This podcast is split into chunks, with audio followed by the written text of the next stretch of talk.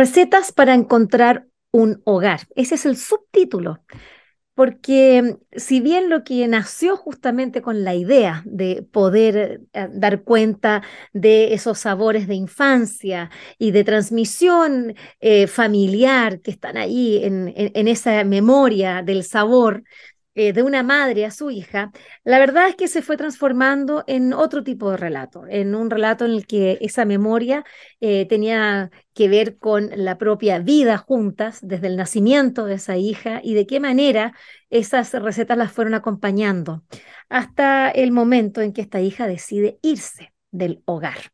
Escrito por una elefanta. ¿Quién es la elefanta? Bueno, la elefanta es Lucero de Vivanco y su hija es la diseñadora gráfica quien además eh, le dio color y, e ilustraciones a este, a este libro llamado Escrito por una elefanta, recetas para encontrar un hogar. La diseñadora gráfica, no lo dije el nombre, es Aleli Cisternas. Así que quiero dar una cordial bienvenida a Lucero de Vivanco, a nuestro programa. Y, bueno, felicitarla por este hermoso libro que me imagino, bueno, ya fue presentado hace un par de meses, ya está en el mercado y, ya han tenido algún tipo de, retroalimentación de qué ha pasado. Pero por lo pronto, bienvenida Lucero, ¿cómo estás? Hola Vivian, muchas gracias, estoy muy bien y un saludo para quienes nos escuchen después de esta transmisión también. Em, bueno, yo ya conté un poquito, decir más que un poquito, conté cómo, cómo nació el libro, pero claro, queremos, escucharte a ti decir que tú eres eh, peruana, lo que también le da un sabor a este libro diferente. Eh, Lucero de Vivanco es doctora en literatura hispanoamericana de la Universidad de Chile y es profesora titular de la Facultad de Filosofía y Humanidades de la Universidad Alberto Hurtado pero claro, vive en nuestro país, ha estudiado acá, lleva muchos años, entonces también acá está, esta mixtura chileno-peruana que es bien interesante.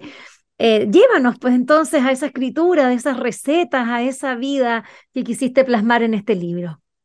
Sí, claro. Eh, feliz, feliz les cuento cómo comenzó esto porque fue un poco inesperada la, la forma en que comenzó y luego de un el giro que dio, digamos, poco tiempo después fue bastante inesperado. Eh, Aleli es diseñadora gráfica y cuando estaba estudiando en la universidad eh, me propuso un día que hacer juntas un librito de recetas, ¿no? Ella quería trabajar un libro para su taller de diseño gráfico en la universidad y como aquí en la casa, siguiendo también un poco la tradición peruana, siempre hemos cocinado y, y nos ha gustado incursionar en la cocina, me propuso puso lo de las recetas. Así que yo le acepté feliz, pero le dije, claro, yo igual soy media literata, entonces a cada receta contaré alguna historia de mi infancia, alguna memoria, y para darle un poquito más de, ánimo, ¿no? A, a ese libro. Y quedamos en eso. Y pocas semanas después, Aleli volvió y nos planteó una noche que, bueno, que ya se iba a independizar, que nos dejaba, dejaba el hogar materno. Y entonces el libro ahí dio un giro ya del cual no se recuperó y que fue el que se plasmó ya sentí que ya no tenían que ser las recetas de mi pasado, sino las de su futuro, y no serían, por lo tanto, las historias y las memorias de mi infancia, sino de la suya. Y entonces estas recetas, si bien son recetas de repostería, efectivamente, que es el pretexto literalmente no exacto, eh, son recetas que están cargadas de las recomendaciones de una madre que le hace a su hija cuando ya siente que esta hija, y es un hecho, no solamente lo siente, ya empieza su vida adulta e independiente. Y lo del elefanta fue como para no esconder el pudor que me daba ser una madre digamos que sobreprotectora, que quiere llenar de consejos y de advertencias y de cuidados preventivos a la hija que se va. Y dije, bueno, hagámoslo explícito y grande, y ya soy la mamífera elefanta que con su trompa va a perseguir a esta niña aunque se vaya, ¿no? Ese es eh, como el inicio de este librito. ¿Y de qué manera? Eh, porque bueno, este hecho que, bueno, que no deja de ser eh, eh, para, para nosotros las madres, eh, eh, difícil, también deseado, porque bueno, uno también quiere que sus hijas tengan una vida que sean independientes, que salgan al mundo. Lo que pasa es que cuando salen en ese minuto eh, cuesta. Eh, pero a mí me gustaría ir a tu propia infancia. ¿De qué manera? Eh, porque e, era la idea original, ¿no? ¿Cómo te fue llevando hacia, Perú, en definitiva, y a, lo que significó esa memoria que tenías de, una infancia en, en Lima, me imagino, ¿no? Sí, mira, eh, eso es una parte que es ha dejado su huella en este librito realmente, pero que no se desarrolla ahí.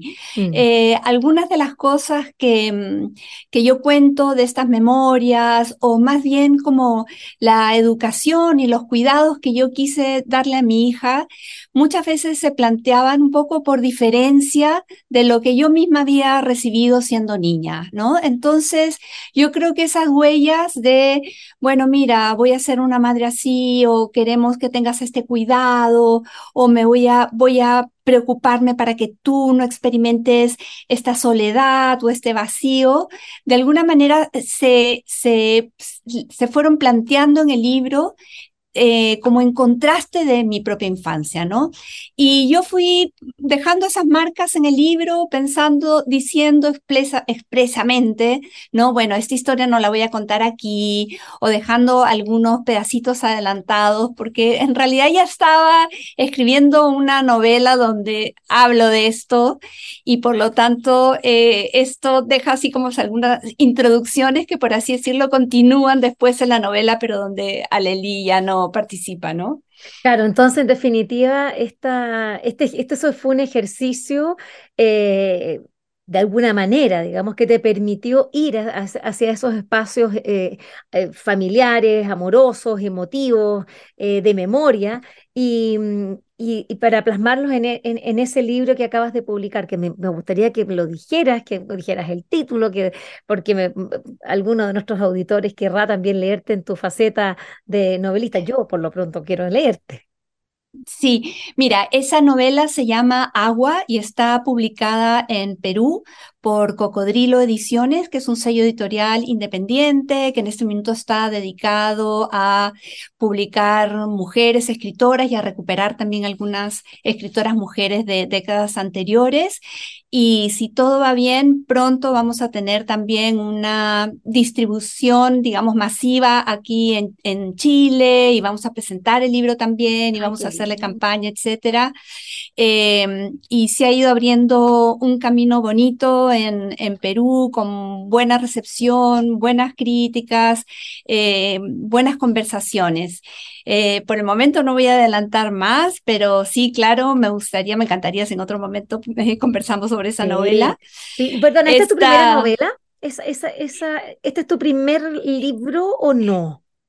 Bueno, mira, aquí como dicen aquí en Chile, mis ah. compatriotas, porque yo también soy chilena, con eso y con esa respuesta se me va a caer el carnet, porque yo publiqué un libro de poesía que este año eh, me he dado cuenta que cumple 25 años. Así que ese fue mi primer libro y luego de eso he publicado varios libros académicos, porque yo trabajo en una universidad, pero este de Escrito por un elefanta se podría decir que ya de esta nueva etapa de mi vida, que ya no es la de 25 años atrás, sí es mi primer libro de ficción, de autoficción, este es un libro que mezcla géneros distintos, ¿no? Porque efectivamente tiene recetas de repostería que se pueden hacer, o sea que podríamos decir que es un libro de gastronomía también, pero también tiene algo de autoficción, también tiene de memorias, también tiene como de, de, de biografía y un poco de sentido del humor. Y entonces en esta nueva etapa, este sí es un primer libro y sí, por cierto, fue como un ejercicio para mí para avanzar luego con la novela. Qué bien, mira cómo fue tu hija la que te llevó. No, no lo habrías ni imaginado. Que bueno, son esos caminos, ¿no? No, no lo, no lo imaginé y creo que es una de las cosas bonitas que rescato en ese libro hacia el final, digamos, hacia una de las últimas recetas, es eso, ¿no? O sea, finalmente, la ya como, como madre elefanta, por así decirlo, ya no tengo más consejos que dar a esta hija, ¿no? Porque ella también ya de adulta, ya ha avanzado el tiempo y ya efectivamente independizada en los, en los meses en los que yo terminaba este libro, pues ella también me enseña a mí, ¿no? Entonces es rico como es esta, la escritura de este libro también supuso un, bueno, un encuentro con Alelí eh, íntimo, cercano, de, de, remirar su infancia, de volver a mirar mi infancia a partir de estar como hablando de la suya. Y además ella como ilustradora también tuvo como una participación en este libro que independiente a mí, por así decirlo, porque sus ilustraciones no solamente ilustran lo que dice el texto, sino que plantean su propia perspectiva, su propio recuerdo, su propia sensación respecto de esa historia que tuvo de niña, ¿no? Entonces también de repente se ven unas ilustraciones donde ella está como con cara enojada porque no le gusta para nada la historia que yo estoy contando, por ejemplo, ¿no? Ah. Entonces sí hay como un diálogo desde dos lenguajes, ¿no? Madre e hija, es un diálogo intergeneracional, pero también es un diálogo de lenguajes, ¿no? De la ilustración con el lenguaje escrito.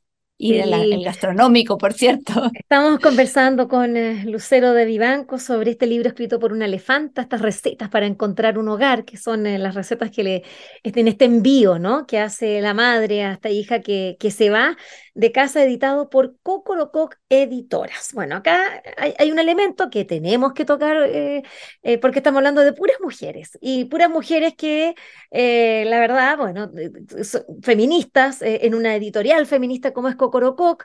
Entonces, bueno, me imagino que que allí también hay una, una, lectura que te permite hablar de estas nuevas maneras de ser madre, de estas nuevas maneras de relacionarnos entre las mujeres cuando eh, lo que, lo que nosotras estamos eh, haciendo, nuestras generaciones, eh, Lucero, porque somos casi contemporáneos, yo creo que tú eres más joven, pero acá lo, que se trata es que hay una manera que uno quiere de alguna manera romper, romper con la generación. Tú ya lo decías, cómo fueron conmigo y lo hacías como a contrario senso o, a diferencia de lo que tú querías hacer con tu propia hija.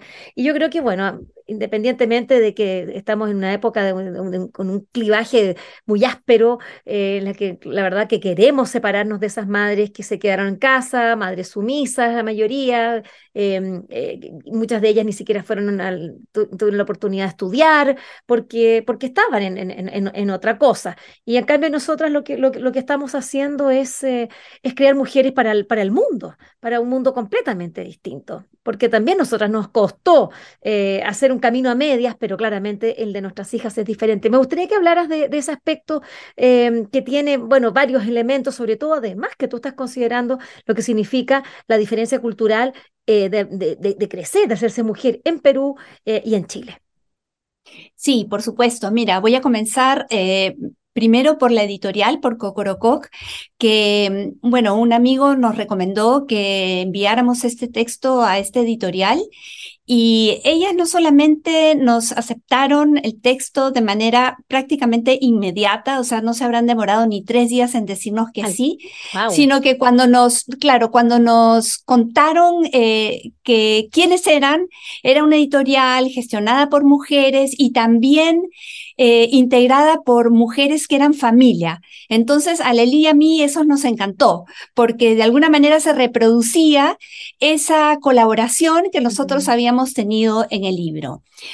Eh, así que eso, siempre estoy muy agradecida a Cocorococ y, me encanta eh, eh, estar trabajando con ellas en este sentido, ¿no?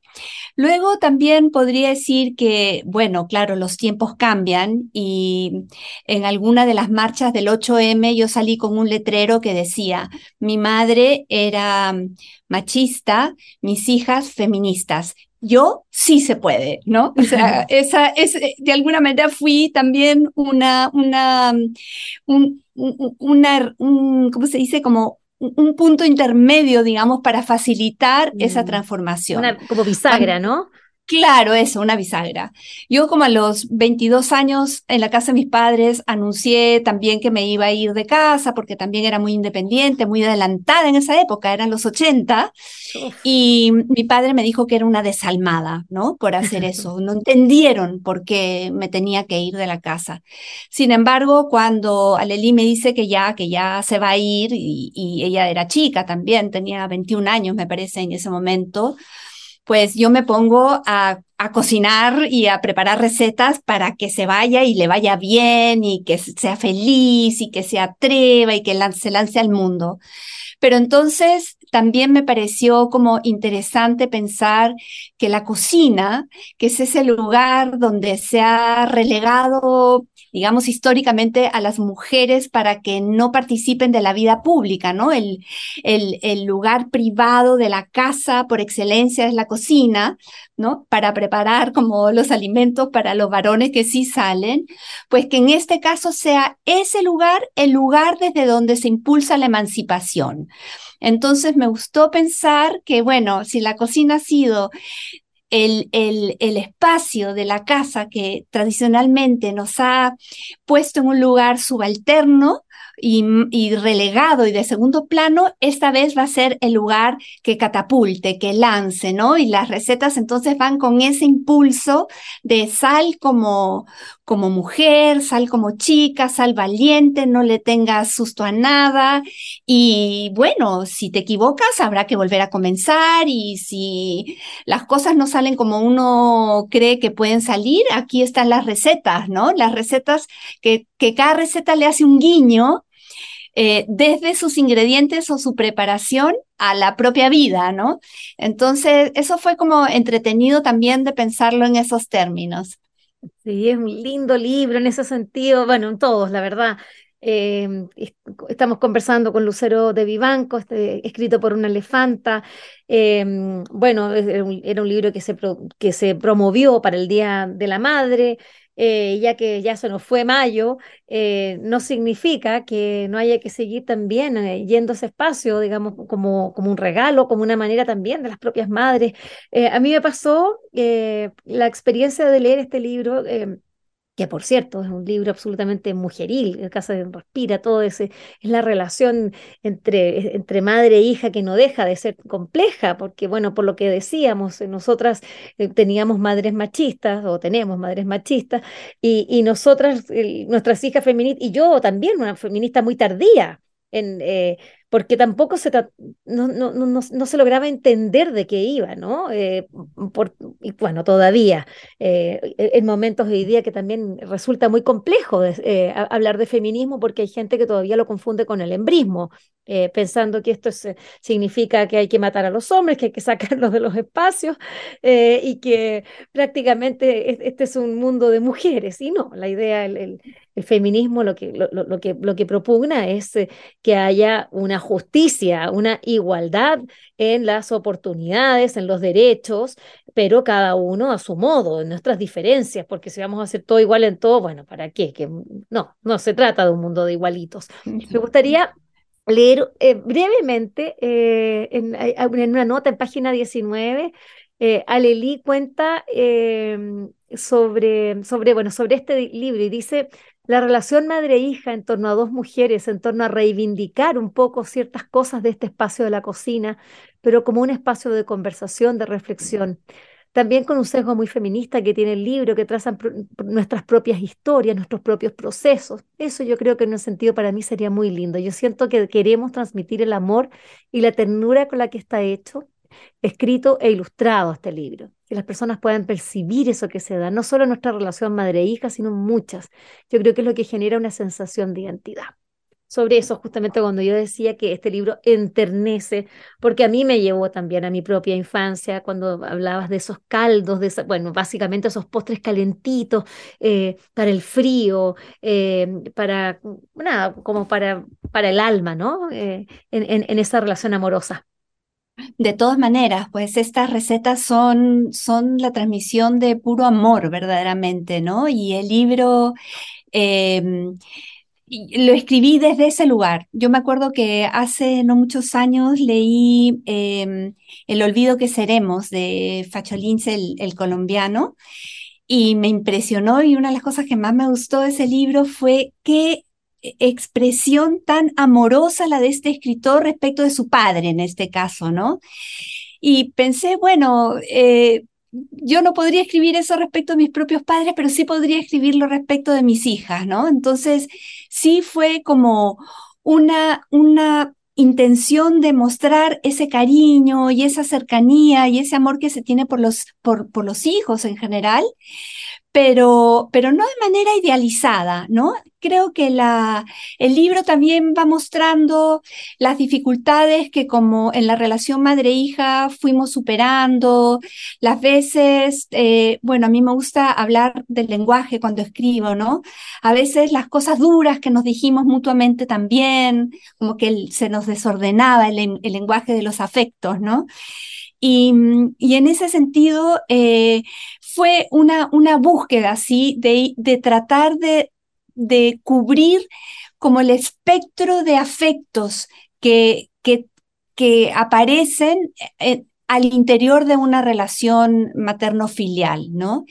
Y el libro además fue cambiando mediante las circunstancias en que yo empecé a escribir el libro y bueno, lo que me fui demorando en escribirlo también hizo que cambiara el contexto en el que yo lo estaba escribiendo, ¿no? Porque efectivamente comenzamos cuando ella anunció que se iba de casa, yo empecé a escribir rápidamente pero luego me demoré un poco, ella se fue de casa efectivamente, después vino el estallido social, después vino la pandemia, entonces llegó un momento donde eh, tuve que ir adaptando la situación de la partida de la hija, que era como el impulso inicial, a que la hija ya efectivamente se había ido, ¿no? Y no solamente se había ido, sino que, que vino la pandemia y la radicalidad de la separación fue brutal, ¿no? Porque de, estar viviendo con una hija a que se vaya, pero luego que se vaya no la puedes ver, no la ves en seis meses, ¿no?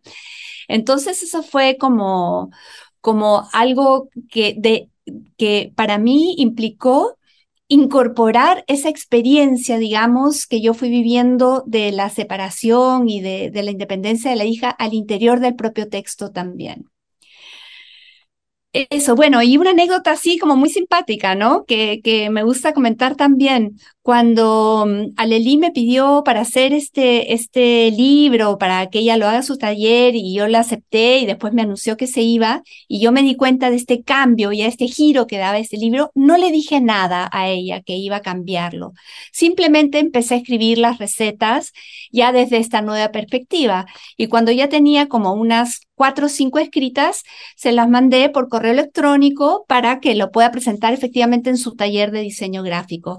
Bueno, y como son las hijas, ¿no? Pasan varios días y ni dan, eh, no dan ni noticia ni por ningún lado de que recibieron el correo, que les sirvió. Ni el visto. Nada, ni el visto, ni el visto, nada, ¿no? Pasaron como 10 días y yo tranquilita esperando y de repente veo en mi WhatsApp ese emoticón de la carita que llora a mares, mm. así como filas de filas de filas de emoticones que lloraban a mares, que ya finalmente se había decidido mm. abrir el archivo y a leer y encontrarse con su propia historia, ¿no? Ahí.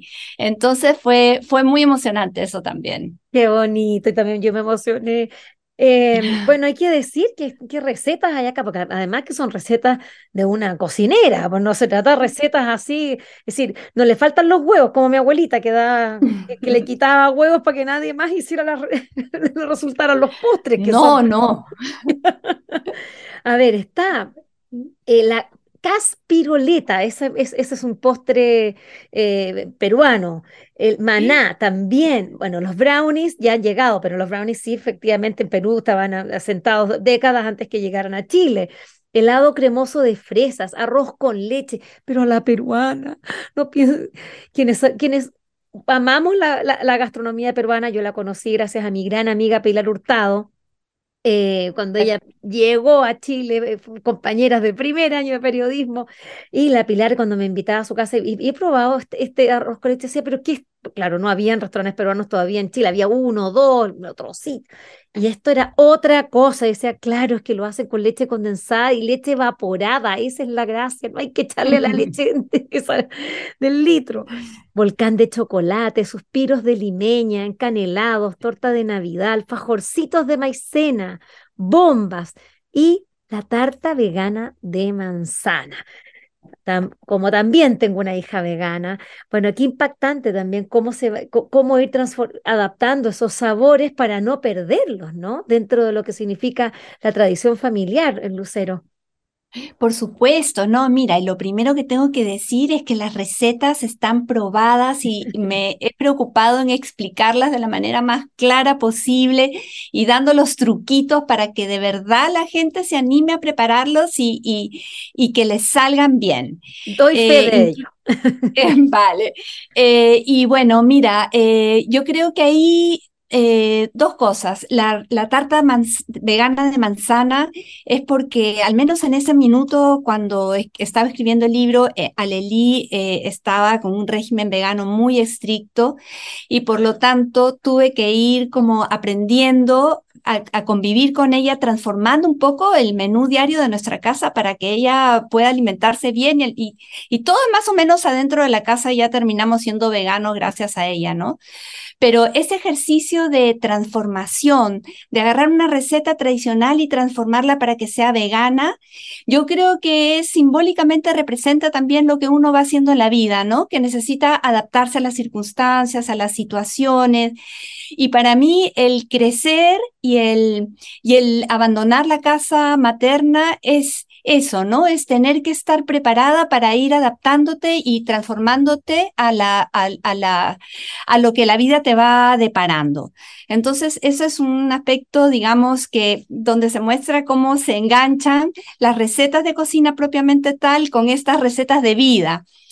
Y lo otro es que ahí está los suspiros de limeña, que es mi postre realmente más amado, más preciado, el que preparo con, digamos, cuando le quiero demostrar a una persona que eh, la estimo, que la quiero, que le echo algo con cariño, preparo esos suspiros de limeña, ¿no? Entonces, durante muchos años, mis hijas me decían como, ay, eh, mi amiga o la mamá de mi amiga quiere saber cómo haces tus suspiros de limeña y yo por ningún motivo, eso es secreto, no se lo voy a contar a nadie, todo lo que me ha costado, ya que cada uno vea cómo se las arregla. Claro. Pero llegó un momento... la cantidad de yemas que va y dónde y cuándo se ponen. claro, pero llegó un momento donde dije, no, o sea, yo, yo vivo en Chile, soy chilena y quiero ir a un restaurante y que cualquier restaurante de Chile me sirva el suspiro limeña más rico que he comido en mi vida. Nada de estar ocultando, por el contrario, más bien vamos difundiendo y ojalá todo el mundo aprenda, que no tiene que ser esta la receta, ¿no? La única, pero que todo el mundo aprenda a hacer el mejor suspiro de limeña, el mejor encanelado, el mejor arroz con leche, como se comen en Perú, ¿no? Entonces, estaban mis hijas muy impresionadas de mi apertura y, entre comillas, mi generosidad para entregar estas recetas con todos los detalles y los truquitos para que por ningún motivo vaya a salir mal, ¿no?